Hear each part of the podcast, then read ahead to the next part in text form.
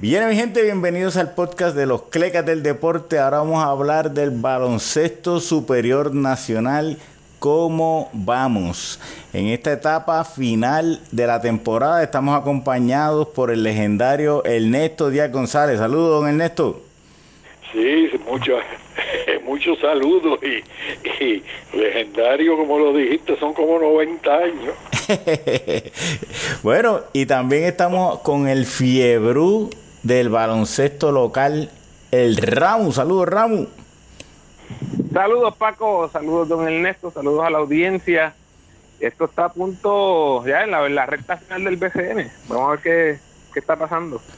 Bueno, estamos eh, en los últimos 10 juegos para la mayoría de equipos. Hay equipos que les falta un poquito menos, pero vamos rápidamente a ir en el standing de, de los más fuertes, que son los de abajo hasta los primeros lugares y vamos a empezar con el equipo que está manteniendo a los demás gozando. Porque todos los demás cualifican. Paco, Paco, Paco, Paco, de los más fuertes, empezando por los de abajo. Sí, porque los de abajo tienen que cargar el peso de todos los que están arriba. Este, oh sí. Y fíjate, Mayagüez, que está último, dio señales de vida cuando le ganó dos juegos en una semana a Guayama. Defensivamente, tratando Flor, ¿verdad? Que, que es, la, es, la, nueva persona en, en la dirección de Mayagüez de, de, darle más énfasis a ese lado defensivo y lo vimos en esos juegos de, de Guayama, don Ernesto. Sí, pero la situación es bien complicada, es bien, bien complicada porque tienen un diferencial en derrotas de tres contra Guayama y de tres contra Fajardo y lo que les resta por jugar es bien duro. O sea que tienen no solo que ganar, sino que los demás perder. Y la combinación, todo es posible mientras tú estás en la cancha, pero están apretaditos en este momento. Ramos de Mayagüez, ¿qué, qué tú eh, puedes comentar? Mira, 18 jornadas corridas en el noveno lugar, único equipo que está jugando por debajo de 500 en casa y en la carretera único equipo que no ha ganado dos victorias consecutivas en todo el torneo. Y la realidad es que la falta de talento eh, les ha pasado factura. Eh, ahora son un equipo bien competitivos, eh, compiten, salen a competir, pero la falta de la falta de talento les ha impedido alzarse con victorias a través de la temporada. Y yo creo que ya le queda cuatro juegos en casa y seis en la carretera o sea, el hoyo está bien profundo. Yo creo que no salen de ahí. Deben ser el último equipo que se eliminó. El, Perdón, el primer equipo que se elimina. El primer equipo que se elimina, el, último en la tabla de posiciones, ¿verdad? Último en la tabla de posiciones. Un equipo que usted conoce muy bien, don Ernesto. Los Brujos de Guayama iban con un buen paso, pero están en una racha eh, muy negativa y los ha visto caer del tercer lugar hasta el séptimo lugar en, en este momento. ¿Cómo usted ve a Guayama? Para terminar la temporada? Fíjate, son cosas inexplicables.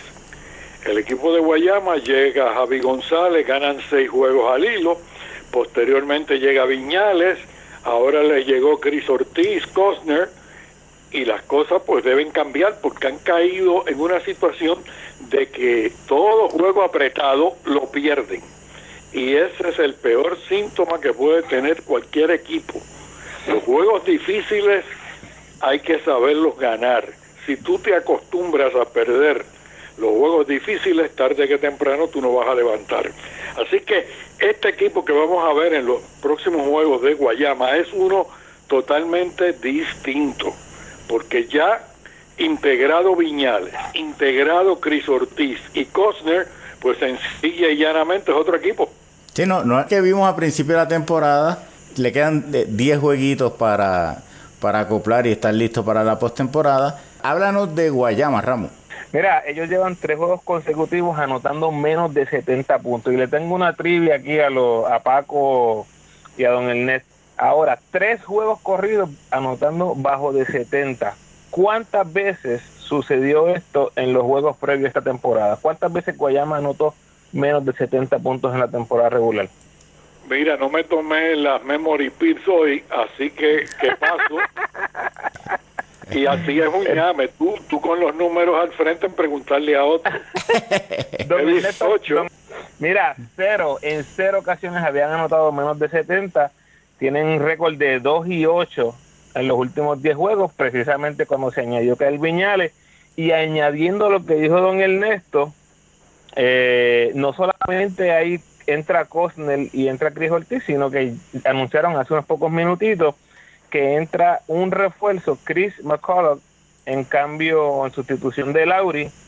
Eh, así que son tres piezas nuevas al cuadro regular, asumimos. O sea que este va a ser un, cambio bien drástico. Yo creo que se presenta bien feo. Lo único positivo es que hay cinco juegos corridos en casa que debe ayudarlos, ¿no? Anímicamente tener ese respaldo de la fanaticada en este proceso de cambio que están eh, enfrentando ahora. Positivo. para mí la caída de Lori, también que jugó para Mayagüez, empezó jugando bien con el equipo de Guayama y luego desapareció. Y realmente el equipo de Guayama ha demostrado su poderío en las tablas, son el equipo más rebotero en, en toda la liga. Pero acuérdate que no se, no se gana con rebotes, hay que meter la bola y ellos dejaron de meter la bola. Ahora vamos a ver un sistema totalmente distinto. Tienes a Liberdiel, tienes a Javi González, tienes a José Rodríguez, que tienen que conformarse con menos participación. Y entonces vamos a pasar un equipo que ha sorprendido a todo el mundo. Era el equipo que todo el mundo esperaba que, que se eliminara. En algún momento se fuera a caer pero siguen dando sorpresas aún en esta etapa del torneo y son los cariduros de Fajardo. Háblame de los cariduros, Ramos. Mira, Paco, le quedan nueve juegos, seis de esos juegos son en casa, eh, así que el itinerario es favorable desde ese punto de vista. Eh, tienen récord de 5 y 3 contra Aguada, Arecibo y Quebradilla. O sea, contra ninguno de esos tres equipos top tienen récord perdedor. Y esta inyección que ha traído Derek Riz. Eh, obviamente el equipo no, no las ha tenido todas consigo, pero Derek Riz ha demostrado que cuando a un jugador se le da la oportunidad, este, muchas cosas pueden pasar, eh, muchas sorpresas pueden pasar. ¿Sabes que una cosa que siempre me pregunté en el BCN, qué ocurriría? Y hemos hablado mucho de, esto en el podcast, Paco, acerca de eh, la poca fe que tienen los equipos en jugadores jóvenes en la historia reciente de, de la liga. Y yo me siempre me, me, me, preguntaba cómo se vería un equipo del BCN incluyendo, integrando piezas jóvenes, creyendo en las piezas jóvenes. Irónicamente, sucedió con Fajardo, que en los últimos dos años era un equipo extremadamente veterano y ahora llegó Felo y les dio la oportunidad a estos jóvenes y hemos visto lo que ha pasado con Jadel, lo que ha pasado eh, ahora con, con Así que eh, me encanta lo que puede suceder cuando se creen los jóvenes, cuando se le da la oportunidad a estos jugadores. Es el segundo equipo con más partidos de 100 puntos este año, con 9. Y yo creo que cualquier equipo que se enfrente a ellos, además de que va a ser una serie bien entretenida en los playoffs, eh, van, a dar candela en los playoffs y cualquier cosa puede pasar cuando tienes dos refuerzos de la calidad de Suero y de Glenn. Mira, lo que sucede es lo siguiente. Cuando tú tienes jugadores que han sido suplentes en otros equipos y los pones a jugar, se te dan las dos cosas, porque yo te puedo mencionar muchísimos casos de jugadores que han sido como banco o jóvenes y no han dado pies con bola en otros equipos. Lo que sucede es que el dirigente no tiene muchas reservas y ese jugador juega cómodo, juega tranquilo, porque indistintamente comete errores o no, lo van a dejar en cancha. Y esa confianza depositada por la situación de que no hay reemplazos para ellos, no es el caso eh, de Guayama, ni es el caso de Aguada, ni es el caso de Quebradilla, ni es el caso de Arecibo, pues le ha venido muy bien porque Jader ha jugado tremenda temporada y Riz, olvídate, era el bomboncito de chocolate que le hacía falta porque estaban sin un jugador de la posición 2 no metió la bola Matos, no metió la bola Javari, la necesitaba el equipo de, de Fajardo y él ha sabido aprovechar la oportunidad que siempre pidió en Ponce que no le llegó. El otro lado de la moneda es que es el equipo líder en turnovers, o sea que el, este paso apresurado de, de jugar, ¿verdad? Eh, buscando una anotación alta, también los lleva a, no tomar el control del balón que, uno quisiera. Eh, es natural en, equipos jóvenes, pero va a ser... Ojo, estar demasiado de mucho tiempo en la cancha que te cansaste y, y cuando tú te cansas comienzas a correr con la bola, empiezas a, jugar soccer también, empiezas a pasar mal. Es parte de, de por qué es importante una reserva eh, de, clase. Y ahora vamos a pasar a un equipo que está en otra etapa. Y estamos hablando de los vaqueros de Bayamón. Un, equipo que es el equipo que menos juegos ha, jugado por los problemas que tuvieron a principio de, de la temporada. Es bien difícil evaluar su récord eh, de visitantes por precisamente porque al principio de la temporada fue que tuvieron muchos juegos eh, fuera del rancho, pero y, e incompleto. E, e, incompleto. Y ahora están recibiendo sus jugadores, están acoplando. un equipo que pocos quieren encontrarse en esa primera ronda. Hábleme de los vaqueros de Bayamón, don Ernesto.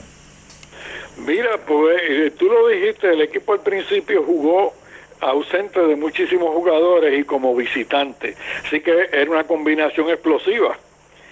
Posteriormente comienzan a llegar, comienzan a acoplarse poco a poco, poco a poco, porque uno se cree que porque llegan las figuras de un día para otro hay acoplamiento, no es así, no es así.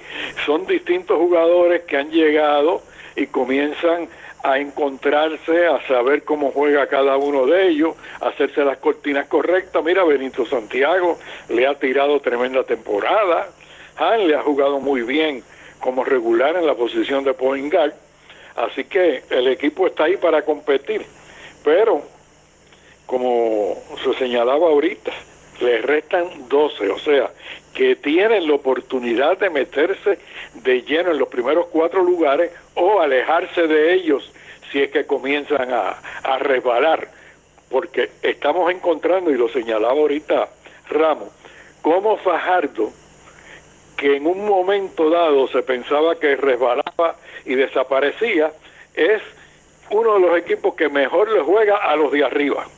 Y los otros días recibe una salsa en su casa de Bayamón y su próximo juego es con Bayamón. En Bayamón y se lo ganan. sí, eh, la realidad del caso es que dentro de todo hay que hay que hablar del trabajo que Felo ha hecho allí que lo que los mantiene listos no importa que a ese equipo de, de Fajardo y el equipo de Bayamón pues tiene que controlar estas inconsistencias Ramos, ¿qué nos tienes de Bayamón?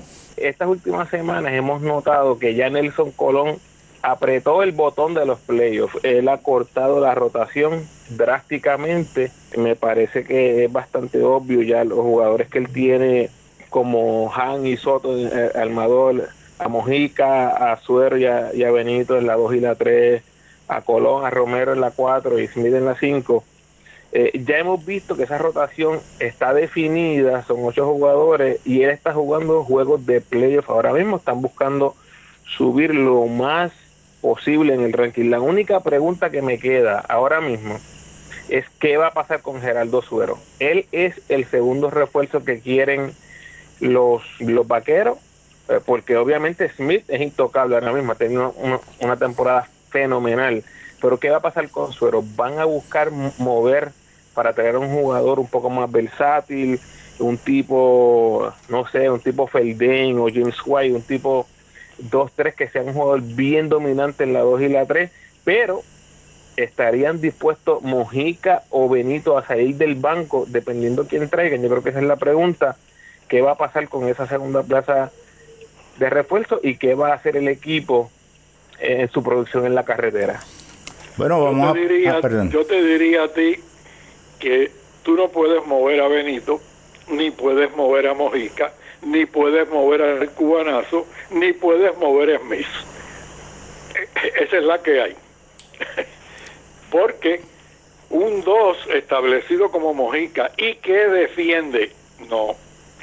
El 3, la temporada que está teniendo Benito de veintipico puntos todos los días, no. el cubanazo, sus rebotes y sus puntos no, y Smith, sus rebotes y sus puntos no. Así que para mí yo creo que es cuestión de saber utilizar a Suero. Yo lo he visto en juegos que lo han traído del banco y ha sido un excelente sustituto para Mojica y para Benito. Es cuestión del timing, es cuestión de cómo mover las fichas en el momento preciso. Vamos a movernos ahora a los Atléticos de San Germán. Es el único equipo que tiene doble figura en este momento de que grabamos como local. Obviamente al estar jugando para 500 eso quiere decir que el, contrario también eh, debe ser malo, o sea que como visitante eh, se le hace bien difícil ganar juegos. Y dentro de los Atléticos yo quiero destacar mucho el juego de Isaac Sosa. Eh, Isaac Sosa, a nosotros nos han llegado reportes de que corre 10K básicamente diariamente. Eh, es de los jugadores que, que, es de los primeros en llegar a la cancha, es de los últimos en irse. Y uno se preguntaba antes cómo él está teniendo éxito en el exterior, no está teniendo ese mismo éxito aquí, pero todo ese trabajo está dando éxito en esta temporada que, que, que ha estado magistral. Eh, ¿Qué has visto de, de los Atléticos, don Ernesto? Mira, yo te puedo decir de Isaac Sosa lo siguiente.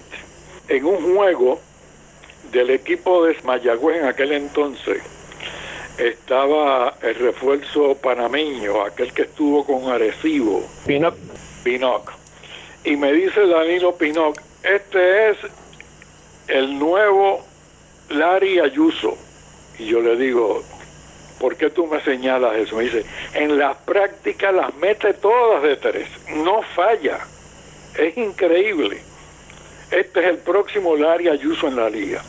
Pues fíjate, tarde que temprano el muchacho se encontró, tenía las dotes, él jugó bien colegial, pero y le dieron la oportunidad no es cuestión de tú decir que, que a, Isaac nadie le, le, dio break, todo el mundo que lo tuvo confió en él, pero no metía la bola al ritmo que se esperaba. Este año pues le llegó la confianza y San Germán es un equipo que es parte de lo mismo que han sufrido otros. Fíjate que los dos refuerzos no son los que tuvieron. El encontrarse Sosa, el cambio de Guillermo, la llegada de Branch, ¿cómo han hecho de San Germán un equipo competitivo que te lo tienes que ir a ganar? porque lo mismo te sorprende en la casa que ya te sorprende en la carretera, porque volvemos a lo mismo, todos estos récords que tenemos son récords falsos, son logrados con distintos jugadores en distintas situaciones. Por eso es la importancia de lo que resta del torneo. Resta del torneo, vamos a ver los equipos completos ya en preparación para la serie postemporada. Ramos, ¿qué me tienes de los Atléticos? Mira, los Atléticos empezaron la temporada con 4 y 10 en sus primeros 14 juegos y tienen actualmente marca de 9 y 3 en los últimos 12 partidos. A pesar de este resurgir que han tenido con los eh, pues, con, con, la gran temporada de, de Sosa y la adición de los jugadores que ya han mencionado, a pesar de eso juegan para para 2 y 9 en la carretera, que es muy pobre, segundo peor en la liga. Eh, así que yo creo que eso es algo que vamos a tener que ver si este equipo logra engranar y ganar en, la carretera. Y mencionaron, eh, don Ernesto mencionó a Larry Ayuso, el gran Larry Ayuso, cómo está actualmente a varios puntitos de llegar a los 10 mil puntos en el BCN y convertirse en el jugador número 12 en lograrlo. 12 nada más lo han logrado. Así que, don Ernesto, yo quiero probar de nuevo las Memory Pills y quiero probarlos a los dos, Paco y don Ernesto. Yo sé que estaban a tener muchísimo más aciertos. ¿Me pueden mencionar esos otros 11 jugadores que son los más anotadores en la historia del BCN? como te gusta el dulce coco, ¿ah? estuviste tres días buscando los números y, y, no, en cinco minutos se encuentran. Fácil, fácil. Georgie Torres, Georgie Torres tiene que estar ahí, obviamente. Georgie Torres, muy bien. Rolando Fraser. Rolando Fraser. Quijote Morales. Tres. Raymond Dalmau. Cuatro. Más de 10 mil puntos. Cristian Dalmau. Cristian Dalmau, cinco. Rubén Rodríguez. Seis. Picolín Ortiz. No. Bueno, ya, ya. James Carter. James Carter. Que se le León. Mario Borler. Mario Borler. Bobby Río. Cachorro Santiago. Willy Quiñones y mencionaste a James Carter. Nada, Ayuso a, a nada de hacer, de añadir a su legendaria carrera en el BCN, eso va a ocurrir o debe ocurrir en el transcurso de estos próximos 10 partidos. Sí. y, una situación bien importante, lo han llevado al banco y eso, y eso ha sido clave en el equipo de, de San Germán, porque ya el que pone los puntos ahí en la posición 2 de Sosa no es Ayuso. Y Branch te hace unas cosas en la posición 3, defensa y coger rebotes, que no te lo produce Ayuso. Y ese es en parte el gran éxito de ese equipo. Cuando traen a Phelps y traen al otro refuerzo, viene Guillermo, pero Guillermo entonces tuvo unos cuantos juegos fuera. Cuando Guillermo vuelve a jugar, el equipo vuelve a ser mejor. Vamos a hablar ahora de un equipo, Ramos, que yo quiero que me compares el principio de la temporada con donde están en este momento, y son los Leones de Ponce.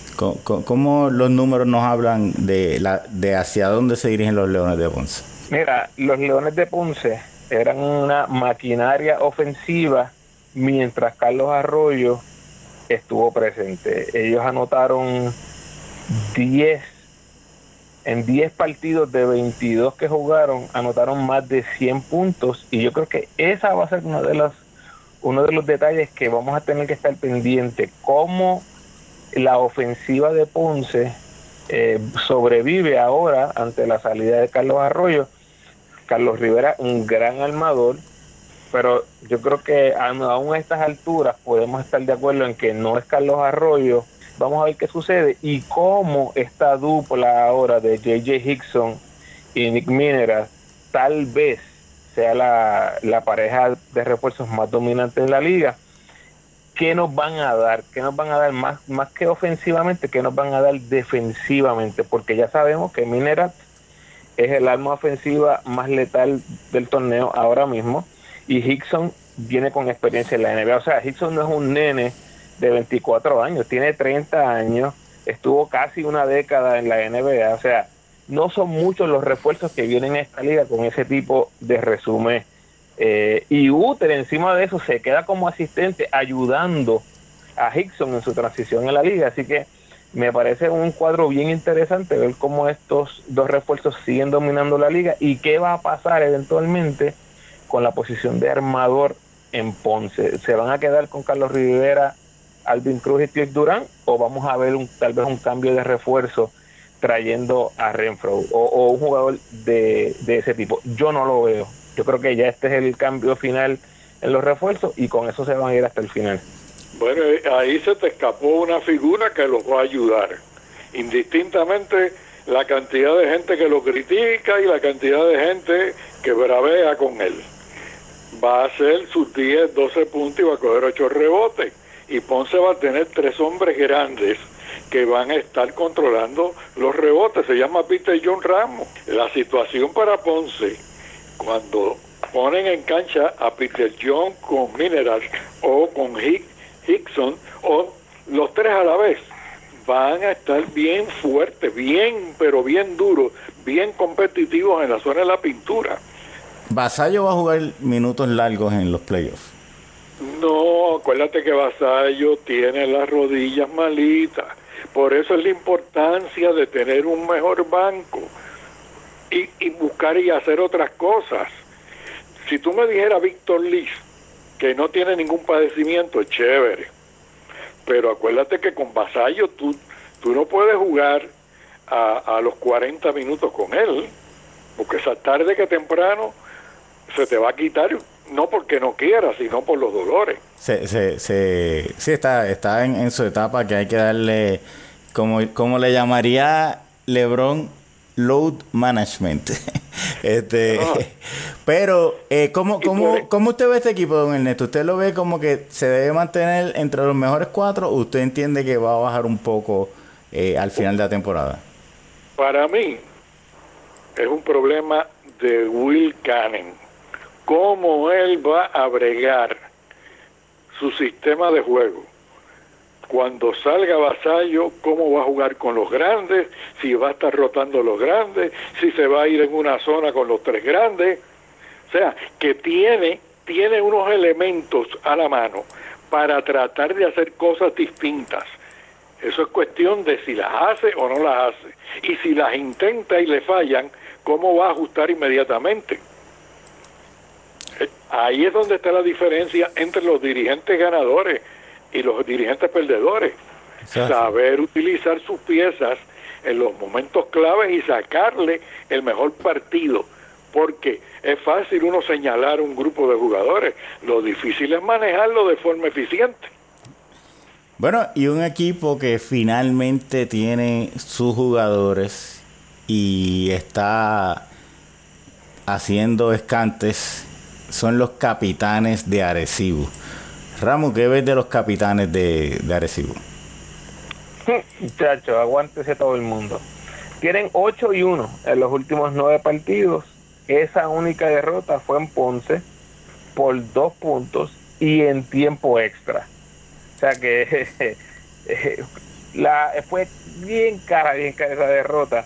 Están solamente a dos jueguitos del primer lugar, así que no tengo absolutamente ninguna duda que Arecibo va a perseguir ese primer lugar a toda costa. Le quedan cinco juegos en casa eh, y tienen récord de 7 y 1 desde que trajeron a Yesreel, a Devon Collier y a la misma vez entró a Kindle en ese momento. Después de ese cambio que hicieron esas adiciones, poco a poco han ido sumando a vueltas a Walter Hodge. Yo creo que no hay mucho que, que analizar aquí. Esto apenas comienza para los campeones defensores, tienen todas las piezas y se ven aún más fuertes que el año pasado. Bueno, y, hay que ver que aparte de esa derrota a manos de los Leones de Ponce, los capitanes están jugando como si le hubieran quitado el grillete. No he dicho nombre, ¿verdad? Este, vamos a pasar. Él jugó sin el grillete los últimos dos juegos. Sí, no, yo no he dicho nombre, don Ernesto. Estoy hablando de los capitanes, estoy hablando de los capitanes. Pero este. yo te estoy diciendo lo que pasó. Sí, sí. Ahora, Arecibo, mira, Arecibo ganó el campeonato el año pasado, ¿verdad? Y ahora tiene para sustituir a Yao o a Collier. Y tienen para venir del banco y cambiar el ritmo de juego a De Jesús como point guard o en la posición 2 si utilizan a Clemente. Mire, ese equipo está exageradamente redondo. Está pero bien, bien, está, yo te diría, a mí me luce, aunque me equivoque, un equipo mucho más completo, mucho más maduro que el equipo que ganó el campeonato el año pasado. Y en el momento preciso, ¿no? O sea que están calentando rumbo a los playoffs y si cierran fuerte tienen la posibilidad de quedar entre la entre las primeras posiciones. Un equipo no, van a llegar, de, seguro van a llegar uno, dos, tres. Un equipo, de eso no te debe caber la menor duda. Un equipo que ha estado toda la temporada en el 1-2-3 ha sido el equipo del coach nacional Eddie Casiano, los Piratas de Quebradilla. Don Ernesto, los Piratas, eh, ¿cómo usted los ve con respecto al principio de la temporada a cómo están ejecutando recientemente? Quebradilla, pues mira, este, volvemos a lo mismo. Cuando tú tienes muchos jugadores, la situación para manejar no es fácil. Quebradilla está repleto de muchísimo talento. Trimble es tremendo armador. Terry fue el más valioso el año pasado. Es cuestión de tú envolver en el juego a Brian Díaz, que te sea más productivo, cuando traes de, del banco Álamo que te produzca, al igual que Polo, que vuelva a ser Rosario un consistente encestador, pero los elementos los tiene el equipo de Quebradilla. Los tiene, van a ser súper competitivos. Lo que sucede es que el banco del equipo de Arecibo es mejor que el banco del equipo de Quebradilla.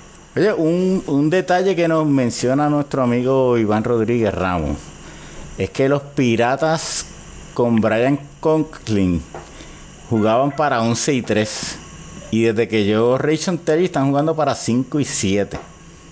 Sí, pero también los juegos, los rivales han ido cambiando. Los rivales al principio de temporada estaban blanditos, estaban incompletos y los rivales a medida que el torneo ha ido adelantando, se han ido alimentando de buenos jugadores y, y han comenzado a ser más difíciles. Eso es toda la tarea. Cuando tú buscas, hay que cancelar, digamos, en, un análisis, los primeros 10 juegos de la temporada.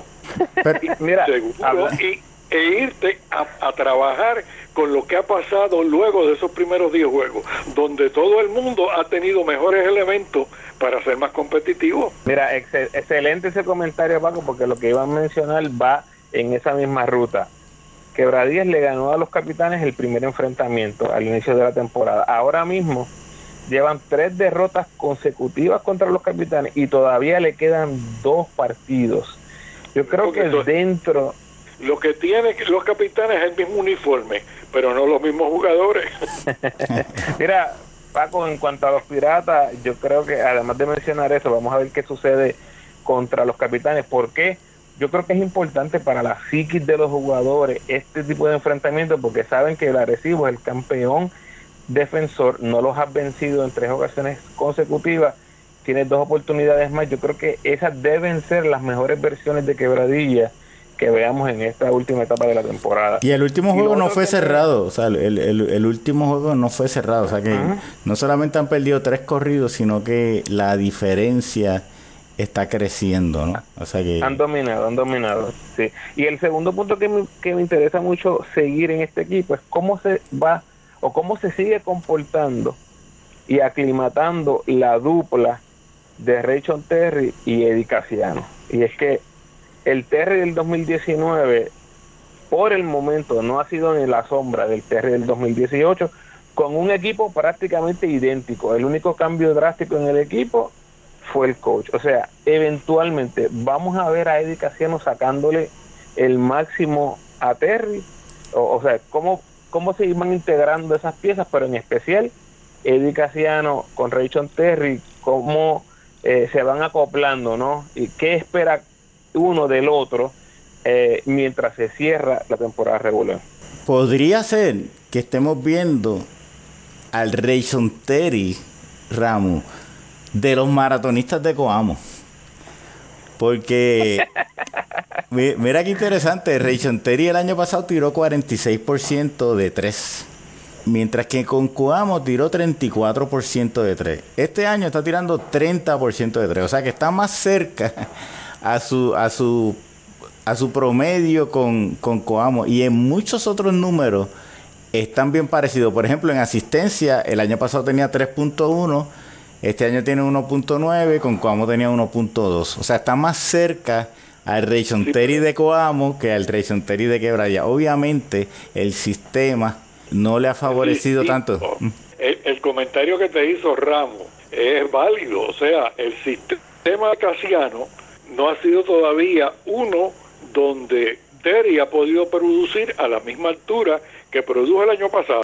Y hay que también recordar que tiene 35 años, o sea que eh, también el millaje de salir de una liga a jugar acá, pues le, pasa un poquito de, factura también. Que podemos, podemos retirar aquí esta noche a LeBron James. LeBron James es un elemento raro, porque usted sabe, eh, no sé si usted ha visto la gráfica de eficiencia de Kobe Bryant eh, eh, es, la, es, la, que uno espera, la campana donde el jugador llega a su pico y se cae en los últimos años.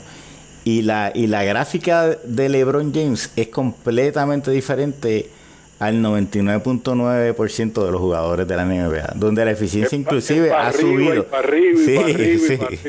Así que ese, ese, ese no cuenta.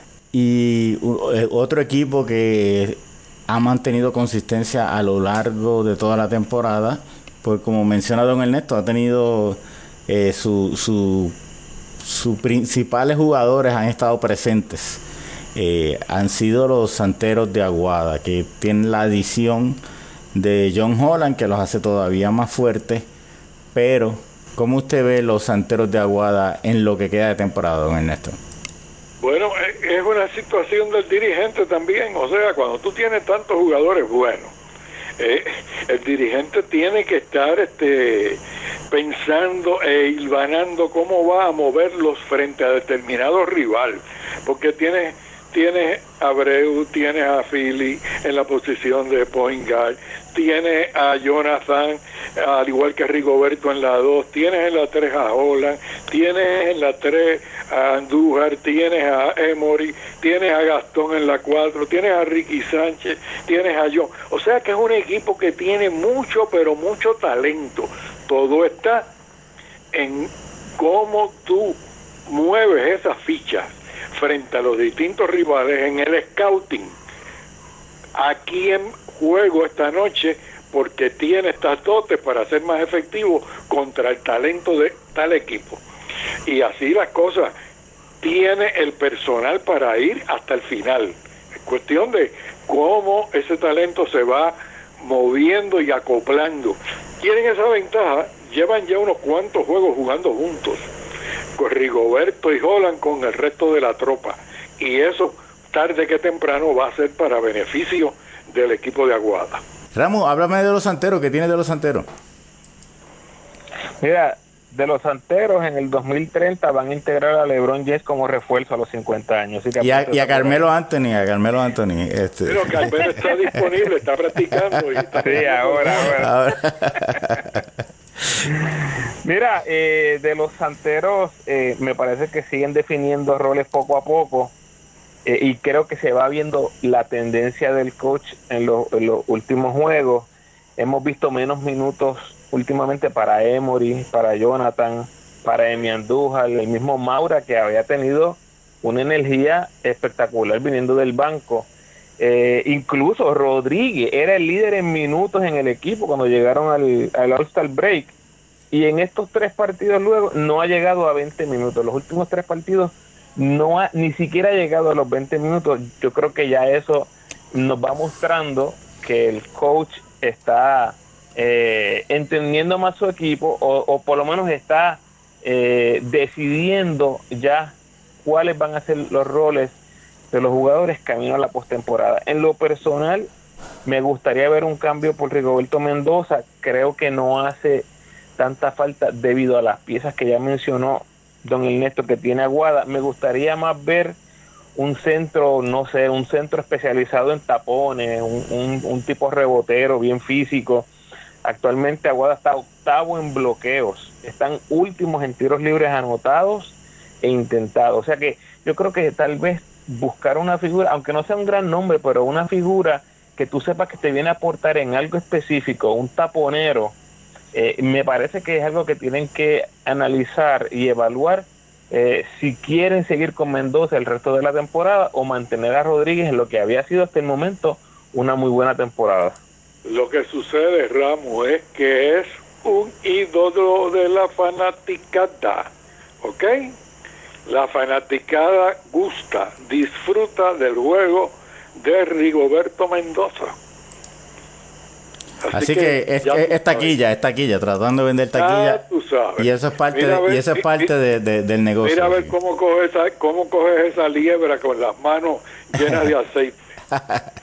bueno, eso, eso es lo que llaman un, un crowd favorite, ¿verdad? Este... Mira, Paco y don Ernesto, y para ser justo, es difícil, es difícil encontrarle hueco a un equipo que ha sido tan exitoso en la temporada Detalles importantes, luego de que hablamos de todos los equipos, ya la liga ha bajado con unas resoluciones en los pasados días. Bajó la resolución sobre el caso de JJ Hickson, donde... Eso pasó hoy. Eso pasó hoy, donde la liga determina de que el jugador puede participar de que no puede volver a jugar con el grillete, de que el juego que ya sucedió, el árbitro ya determinó que no había problema, aunque FIBA dice que no se debe permitir. Eh, eh, es, interesante que si es una regla que estaba escrita, ¿por qué no, no teníamos conocimiento directo, no? Eh, pero, pero FIBA manda su, su, su señalamiento, que entiendo que que llegó en estos días y ya, la, y ya el BCN eh, hizo su explicación, eh, puso todos los puntos claros. Yo creo, yo creo que en este caso hay que aplaudirle, ¿verdad? El, que, el que fueron eh, muy claros en por qué tomaron sus determinaciones y en qué se basan. Y yo creo que hay que aplaudirle eso a la liga. Así que el caso de JJ Hickson pues está cerrado y les ayuda a tener un precedente ya, ¿verdad? De, hacia el futuro. Todavía no queda claro eh, por qué el equipo no había informado de la situación. No se habla nada de penalidad al equipo por no suministrar la información a tiempo, eh, pero, pero ya, ya ese capítulo pues está cerrado. También determinaron sobre el 3 para 3, Ramos. Te, hablan un poquito sobre esta resolución del 3 para 3. si alguno de los jugadores que van a estar en el mundial eh, se lesiona, la lesión tiene que ser certificada por un doctor eh, avalado por la, por la liga y de ser comprobada esa lesión se le va a dar al equipo X eh, un refuerzo adicional para reemplazar a ese jugador que esté lesionado. Esto es si durante, si eventualmente la liga determina que van a seguir sus playoffs eh, normalmente, a pesar de que el equipo 3x3 esté en el mundial. O sea que es interesante porque, por ejemplo, eh, Mayagüez, si seleccionara Matías, que esto es un caso hipotético, obviamente jamás queremos que pase algo así, ¿verdad? Si Mayagüez, pero tienes, que estar, tienes, que estar, ya clasificado. Obviamente, sí, sí, sí. O sea que si Mayagüez clasificara y seleccionara a Matías, Mayagüez puede traer a Cody Clark como, como un tercer refuerzo y realmente sería un equipo completamente diferente, ¿no? no, y puede traer a cotizar también. y, y, la realidad del caso es que eh, es interesante, eh, pero él, eh, él, los ha apoderado tratando de presentar indirectamente su queja de que yo le estoy pagando a un jugador que se me puede lesionar afuera, ¿no? Sí. Pero, pero está bien, porque yo estoy cediendo un jugador. Yo estoy tomándome el riesgo de perder ese jugador. Seguro. Y los demás no se están tomando el riesgo porque no tienen participantes. Es una ventaja. Si tú no tomas esa medida, es una ventaja para los que no tienen jugadores en el 3 para 3. Es así. Y, y el, lo otro que hablan es que podría haber un mini receso. Aunque eso no quedó muy claro, se, se habla que es una posibilidad pero... Porque tú tienes que esperar, tú tienes que esperar a que se acabe el torneo y quienes machean para entonces jugar con eso en el calendario. Mira, Paco y Don Ernesto, y también hay un detalle, hay tres juegos que se iban a jugar el 5 de mayo que no se jugaron y es casi seguro, o sea, yo dudo mucho que la liga vaya a cancelar estos tres partidos, es casi seguro que ellos van a volver a poner estos partidos en el itinerario, lo que haga que tal vez se extienda un poquitito más la temporada regular. Así que hay que estar pendiente a ver la resolución también de esos tres juegos que se cancelaron por el 3x3. Sí, pero hay muchos días hay muchos días libres. Hay, hay días donde pueden este donde hay dos juegos añadir un tercero y hay días donde no hay poner uno, o sea, que dependiendo de la situación, a mí me da la impresión de que tienen la oportunidad de reasignarlos antes de acabarse la temporada regular. Bueno, yo también pensaba lo mismo hasta que vi el itinerario. Me parece que va a ser un poquito más complejo de lo que parece. Que hay que esperar quienes clasifican porque eh, es bien importante. Se puede dar una serie entre, digamos, el equipo de Ponce no tiene a nadie, ¿verdad? No. Ponce contra Guayama no tienen a nadie. Ah, pues pueden jugar. Yo pienso que al 3 para 3 podemos ir con Justin Reyes, Cristian Pizarro. Y, no vamos a tener problemas, ¿no? Que se vayan. Will, Martínez y Ángel Will, Matías. Will Martínez y Ángel Matías, ahí tenemos. Eh, así que ahí, ahí no habría problema. Pero, eh, nuestro amigo. nuestro amigo. Tiene que hablar primero con Clavel y Pelacoco. no, y nuestro amigo Oscar Urrutuniel no creo que le guste mucho la idea. La realidad del Me caso... acaba de llegar un texto de Oscar Paco. Está pidiendo tu cabeza, Oscar Urrutuniel. bueno, y vamos a, hablar sobre la resolución del caso de Carlos Arroyo. Eh, eh, es, lo mismo que decir, vamos a coger un minuto de silencio pero este no no necesariamente no necesariamente porque mira el caso de Arroyo hay una persona que está bregando con ese caso. Una persona o sea como un hay un licenciado. Hay, hay, hay un mediador un, hay un mediador. ok. Pues sencilla y llanamente si no ha dado su veredicto es que está tratando de corroborar determinada información y todavía no la ha recibido es, es lo que yo entiendo. Y, y pero, puede ser que, Mira, que ¿Qué por ciento de certeza usted usted tendría con eso?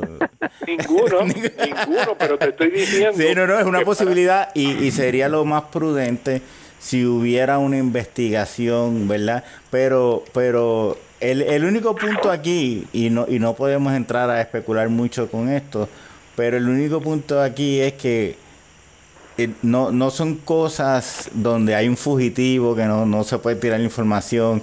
Yo creo, yo creo que la liga pues sí, mira, eh, como hicieron con el caso de, de JJ Hicks, estamos esperando que la FIBA nos envíe información, que, que nos informen y nos digan, estamos esperando esta pieza de información que llega el, el 17 de mayo y entonces nosotros podemos decidir. Y la gente, la gente y, si es, y si es que el mediador le ha solicitado al Departamento de Hacienda y él ha solicitado al banco que le dé las cuentas de arroyo y las cuentas del determinado equipo a ver cuánto aparece allí depositado y cuánto aparece otorgado. Pues, eh, y, el banco, y el banco y el banco te dice que no te va a entregar eso si no tiene una justificación del Departamento de Hacienda. Todo, eso son posibilidades, pero pero no, no, no los pueden decir. O sea, no, no mira, Aquí lo único claro es que hay que añadir una sección que se llama el toallazo de don Ernesto.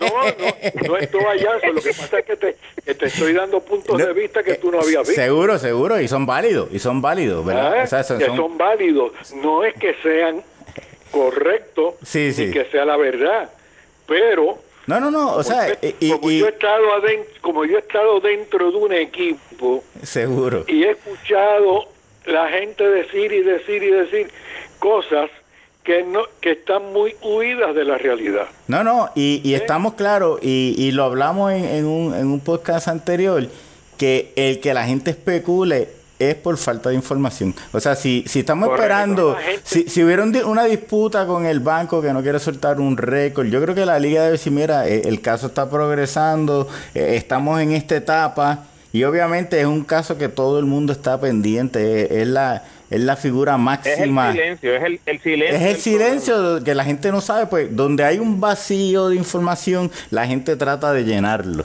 ¿verdad? Con especulaciones. es que tenemos, la gente y nosotros tenemos todo el derecho a especular.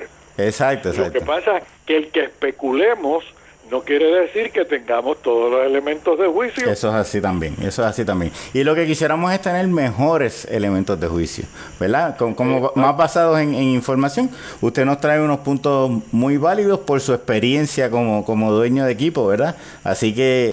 Mira, te voy a hacer, te voy a hacer un, te voy a dar una información del pasado para que tú veas cómo son las cosas.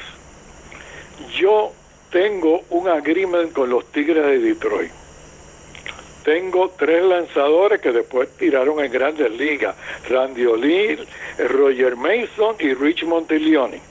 Todo el mundo sabía, menos yo, de que esos tres jugadores se iban en determinada fecha y que venían otros dos que yo tampoco lo conocía. Y ya, esos acuerdos estaban hablados, los jugadores, el ah, equipo, y, tú, y usted no lo sabía. y, y, el gerente general de Detroit, Bill LeJoy, no me lo dijo. ¿Qué tenía yo que hacer? Decirle que se llevara a todo el mundo o, ok, lo que usted dice está bien, porque yo no, yo no picheo. Y todos los que tenían la vuelta redonda tampoco picheaban. y uno de esos que me envió, que si me lo hubiera ofrecido y me lo hubiera señalado, yo le hubiera dicho que no. Mitch Swolensky fue el que me ganó el juego decisivo y me dio el campeonato.